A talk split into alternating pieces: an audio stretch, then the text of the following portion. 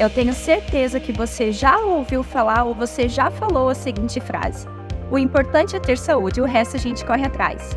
Baseado em cima disso, eu, Juliana Tieme, junto com uma equipe maravilhosa, decidimos criar para você o podcast Tem a Ver com Saúde. Através dele, a gente vai trazer profissionais que, através ou do seu profissionalismo ou da sua história de vida, conseguem colaborar com esse tema para a gente refletir. Então, eu gostaria de convidar você a seguir as nossas redes sociais, ouvir as nossas plataformas e aproveito e te pergunto: e para você, o que tem a ver com saúde?